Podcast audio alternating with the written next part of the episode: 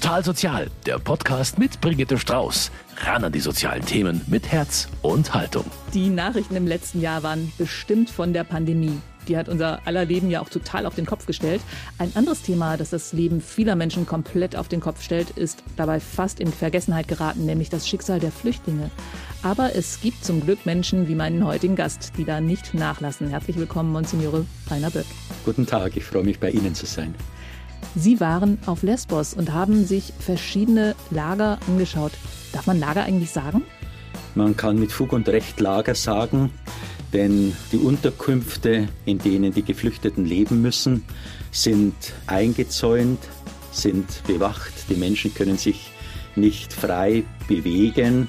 Sie können nicht einfach die Einrichtungen, die es auf der Insel sonst gibt, besuchen, sondern sie sind eingesperrte Menschen. Wenn Sie jetzt die Augen zumachen und an Ihre Reise denken, was ist denn das erste Bild, das Sie dann sehen? Das erste Bild, das ich sehe, ist die verbrannte Fläche von Moria. Dort ist nichts mehr übrig.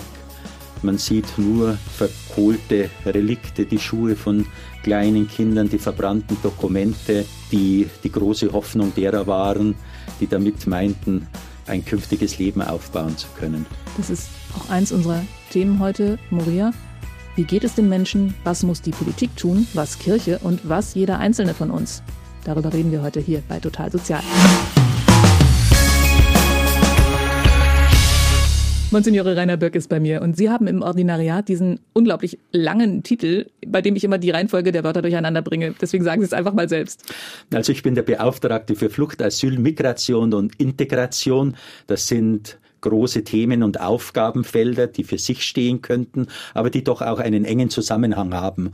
Und dieser Zusammenhang ist sozusagen in meiner Person im Ordinariat repräsentiert und verkörpert und meine Fachabteilung steht für alle diese Felder. Wir koordinieren diese Arbeit in unserem Erzbistum. Und genau deshalb sind Sie auch nach Lesbos geflogen. Wie kam es dazu? Es kam dazu durch eine Einladung von Caritas International. Caritas International wird von der Erzdiözese München und Freising finanziell unterstützt. Und es gibt immer wieder solche Reisen, um sozusagen die Arbeit anzuschauen, um mhm. Unterstützung zu geben, um auch zu sehen, was muss künftig auch an finanziellen Mitteln von unserer Seite gegeben werden, um die Arbeit dort aufrechtzuerhalten. Als Sie dort angekommen sind, was war denn Ihr erster Eindruck? Lesbos, eine ganz kleine Insel in Sichtweite der Türkei, eine Insel mit gerade einmal 80.000 Einwohnerinnen und Einwohnern, geteilt in zwei politische Gemeinden. Also ein bisschen mehr als Rosenheim. Bisschen größer als Rosenheim. Und dann natürlich sofort der Gedanke, ja, wie soll diese kleine Infrastruktur von Lesbos 30.000 Geflüchtete in Hochzeiten aufnehmen können. Mhm. Ein kleines Krankenhaus, kaum Schulen. Wie soll das gehen? ohne dass es zu Explosionen kommt, ist eigentlich überhaupt nicht zu denken. Wenn man das mal hochrechnet, so auf Deutschland 2015 waren eine Million Flüchtlinge nach Klinge Deutschland gekommen. Genau, bei uns wohnen ja in Deutschland gut 80 Millionen Menschen. Also auf Lesbos einmal umgerechnet hätten es dann bei uns ja gut 30 Millionen Geflüchtete sein müssen. Aber ich sage mal, bei einer Infrastruktur in Deutschland, die doch einiges intensiver ist. und besser ist als die vermutete auf Lesbos.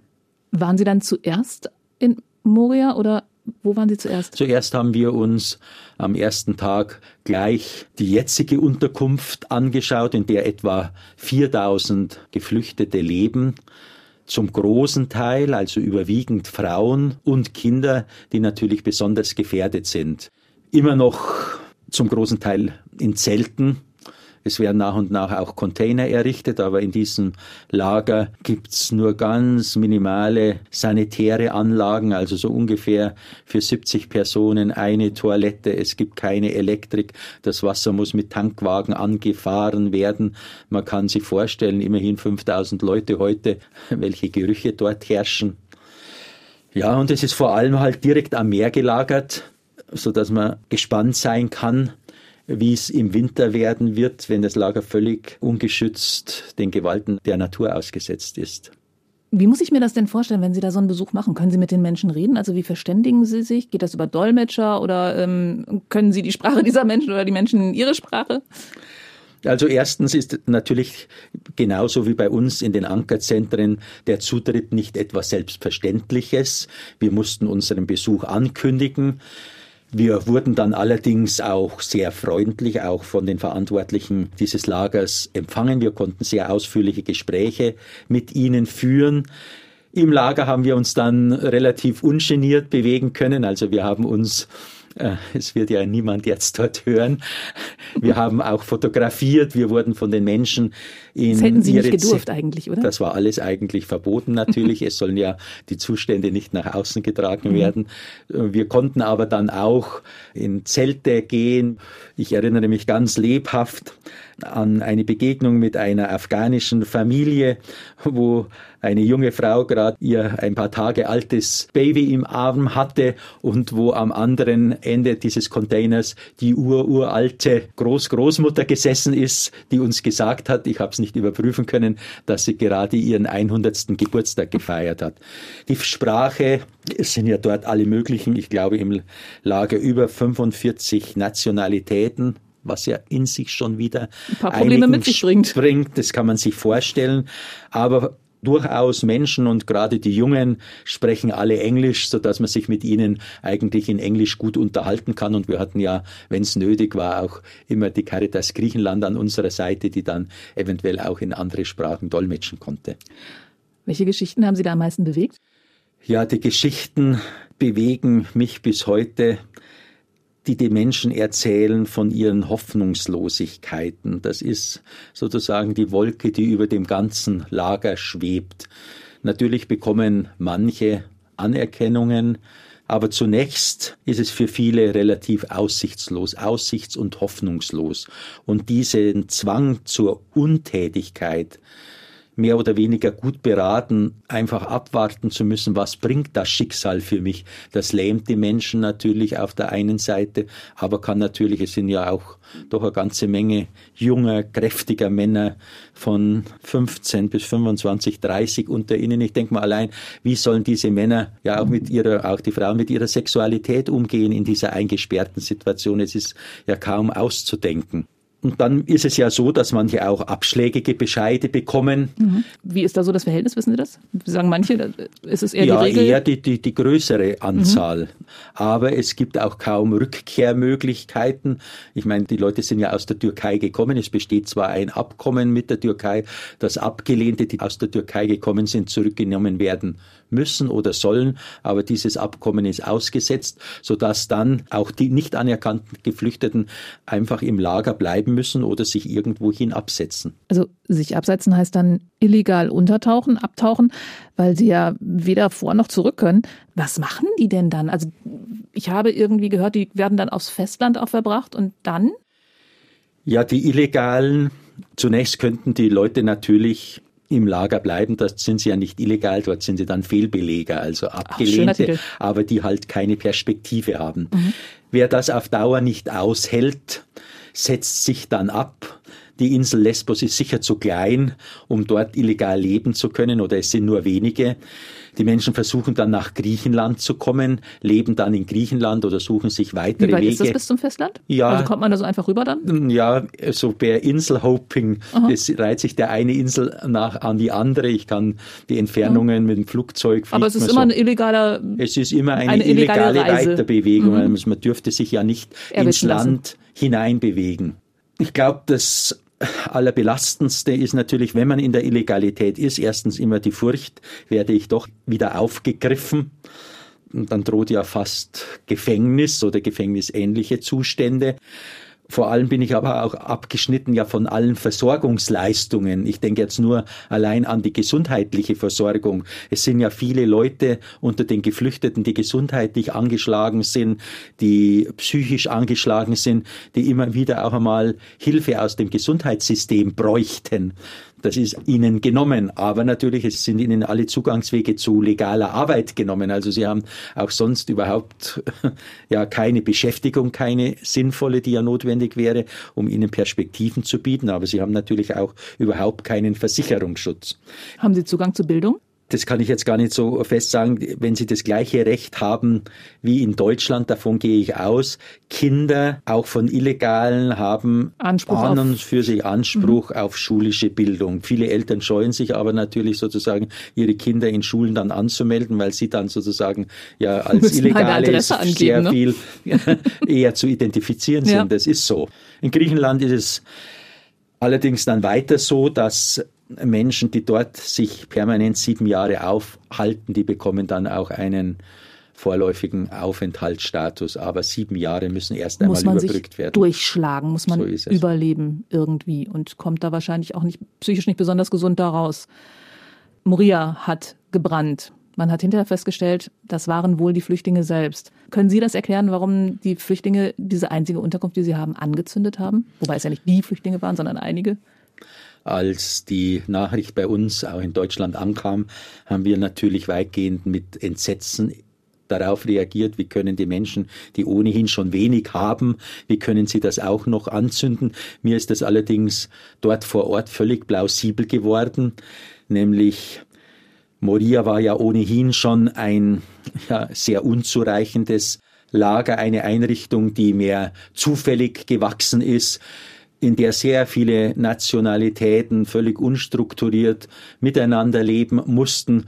Also mehr oder weniger hat äh, der griechische Staat nur einen Zaun um diese Einrichtung gelegt und diese Menschen dort bewacht, aber sehr, sehr wenig getan, dass eine vernünftige Infrastruktur dort sich ausbilden konnte und auch die Leute irgendwie vernünftig betreut wurden. Dann kam Corona dazu, das Lager wurde noch mehr eingeschlossen, sage ich einmal.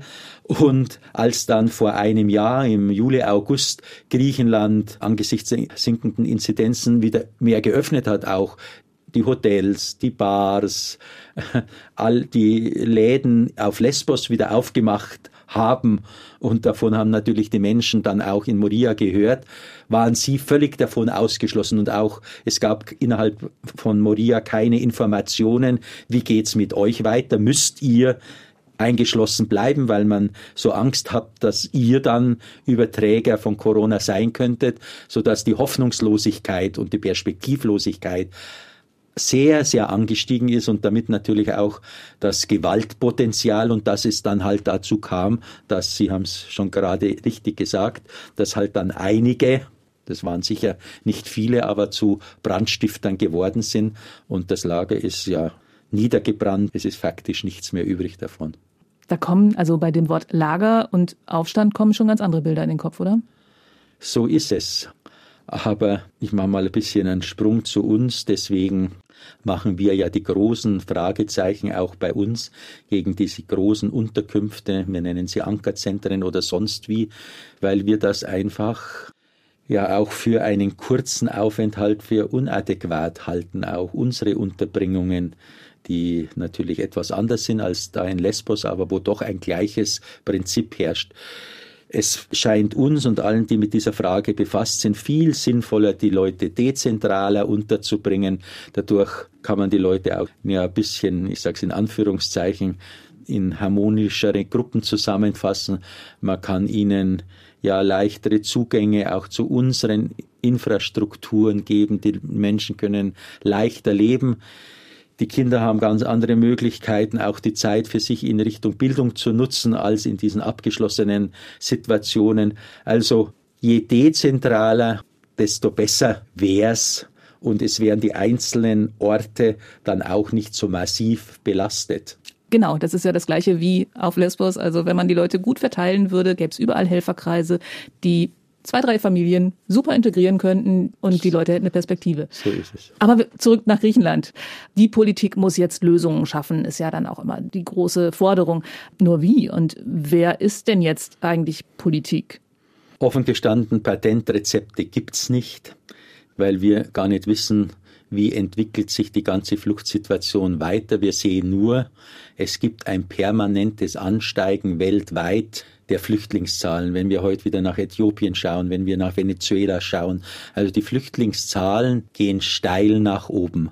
Die Flüchtlinge sind zuallermeist Binnenflüchtlinge, die bleiben in ihrer näheren oder weiteren Umgebung, aber es wird sich doch auch allein klimabedingt, ernährungsbedingt immer ein Druck auf Europa entwickeln, so dass natürlich es ideal wäre, eine europäische Antwort zu finden. Das heißt, nicht die einzelnen Länder, die die Außengrenzen bilden, zu sehr zu belasten, sondern alle Länder einigermaßen also zu Also so ein Aufnahmeschlüssel quasi. Einen Aufnahmeschlüssel, aber wir wissen aus dem letzten Jahrzehnt, es führt eigentlich kein Weg dorthin, weil viele europäische Staaten einfach nicht wollen was natürlich eine große Ungerechtigkeit gegenüber denen ist.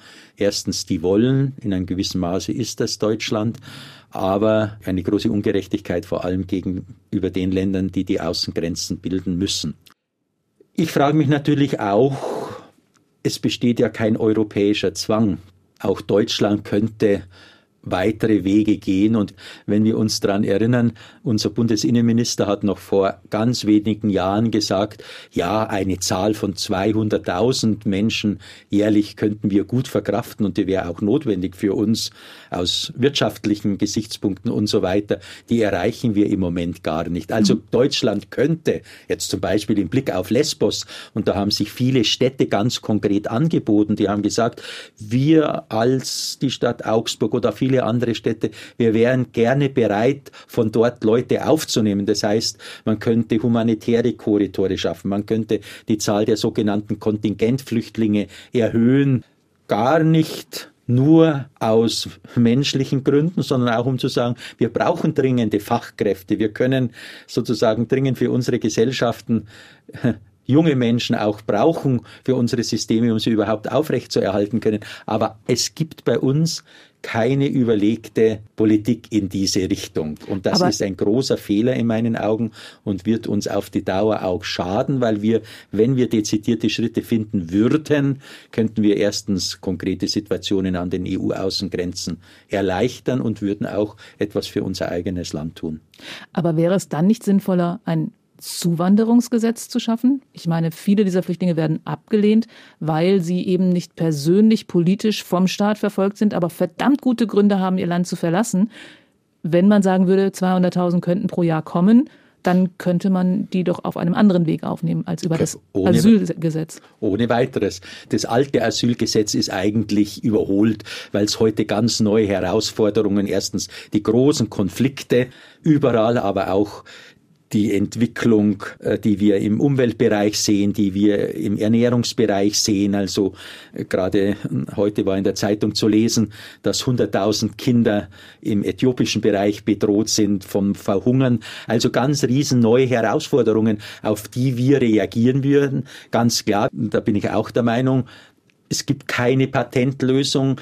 Gerade bei Zuwanderungen ist natürlich auch immer wieder die Frage, wer wählt dann die Zuwandernden aus?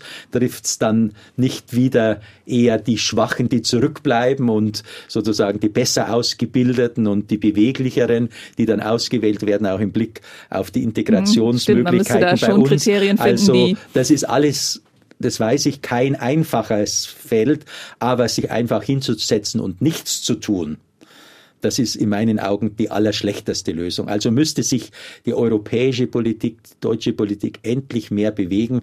Und ich finde, die schlechteste Lösung ist die, die jetzt in diesen sozusagen neuen europäischen Asylpakten da angegangen werden, nämlich, dass man die Leute überhaupt nicht nach Europa mehr kommen lässt, sondern dass man ihre Anträge schon in Hotspots in Libyen abhandelt, unter welchen Bedingungen ohne jede Beratung, Rechtsberatung natürlich dann, die bei uns ja in Deutschland möglich ist. Es ist ein weiteres Abhalten, eine Wagenburg-Mentalität Europas, will ich einmal sagen, die einfach nicht rational durchdacht ist und uns am Ende nur selber schaden wird. Und die ja auch nicht so richtig den Vorstellungen von so einem christlichen Abendland gerecht wird, um mal zum Thema Kirche zu kommen die unseren Maximen diametral entgegengesetzt sind. Sie haben eben schon erzählt, dass die Caritas auf Lesbos ganz großartige Arbeit leistet. Sind da nicht die Mehrheit äh, der Menschen griechisch-orthodox? Haben die eine Caritas?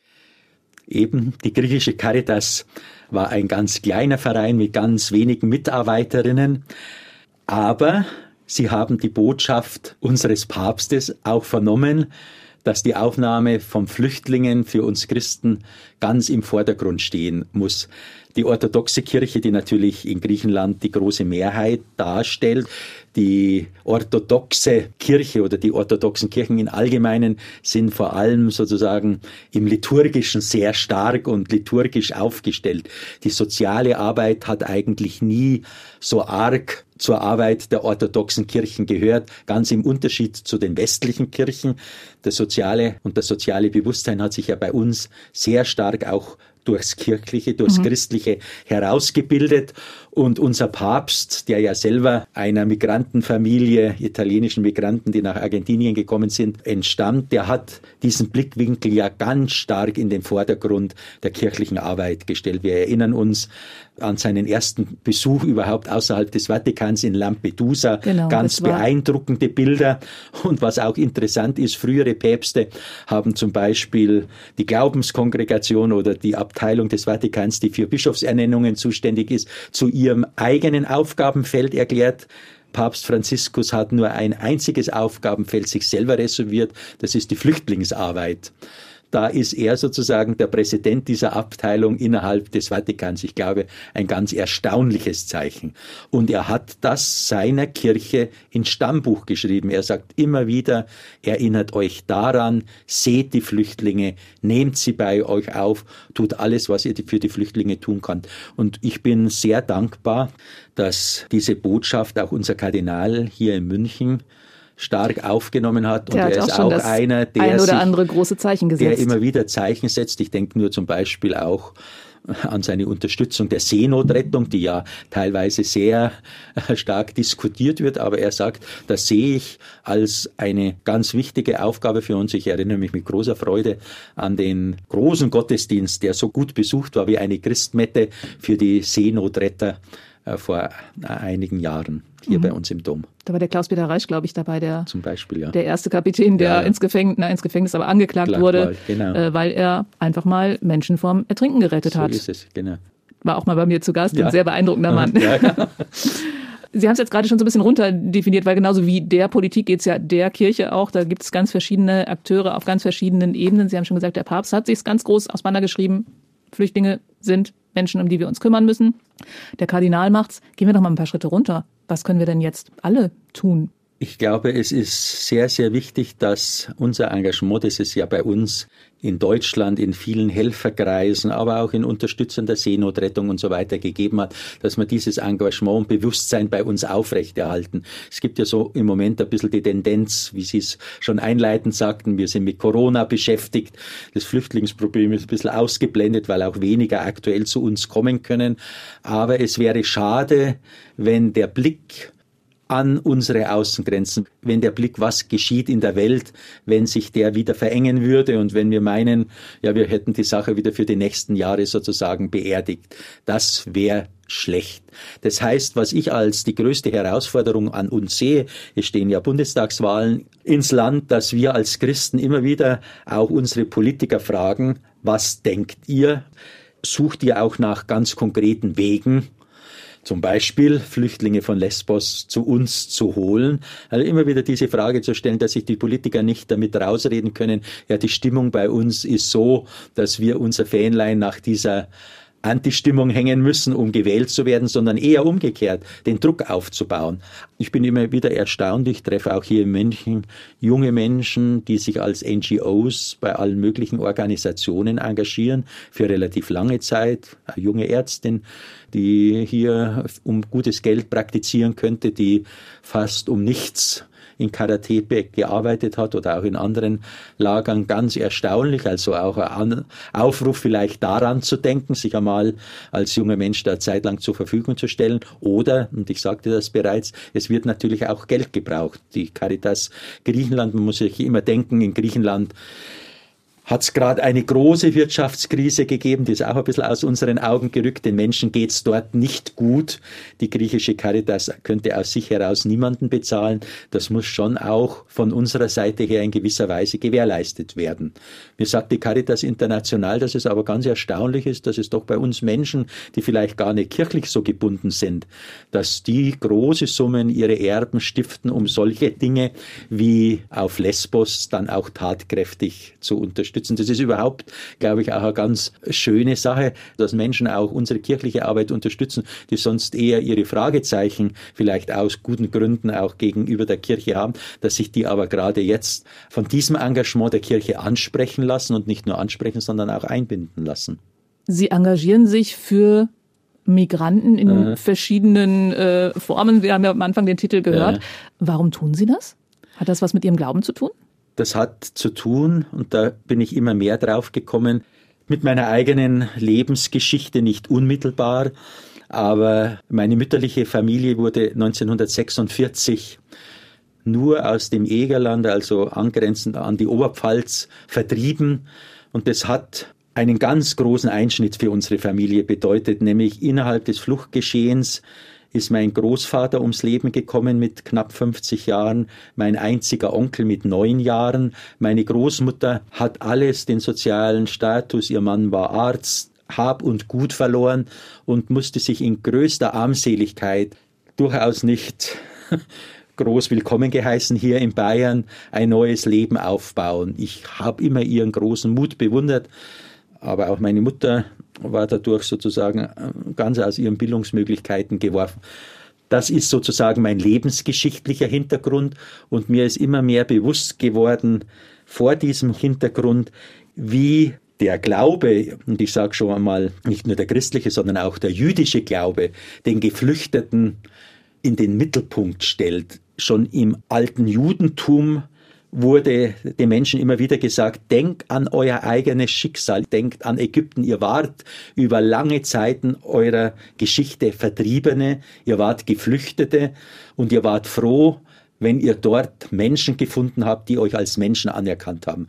Und das hat Jesus natürlich dann noch einmal gesteigert, indem er gesagt hat, in jedem Menschen musst du das Abbild Gottes sehen. Wer dir begegnet und gerade der Mensch in allergrößter Not, um den darfst du keinen Bogen machen, sondern wenn du diesen Menschen anschaust, wenn du diesen Menschen in Not, den Geflüchteten hilfst, dann nimmst du mich selber in die Arme. Und wenn du den Geflüchteten zurückstößt, stößt du mich zurück. Und das wird dir sozusagen, Jesus sagt so hat, in gewisser Weise auch zum Gericht werden, im Leben schon, weil du dann mit Leben, ja, im schlimmsten Fall wie im Mittelmeer auch untergehen lässt oder indem du eben diesem Leben neue Chancen gibst.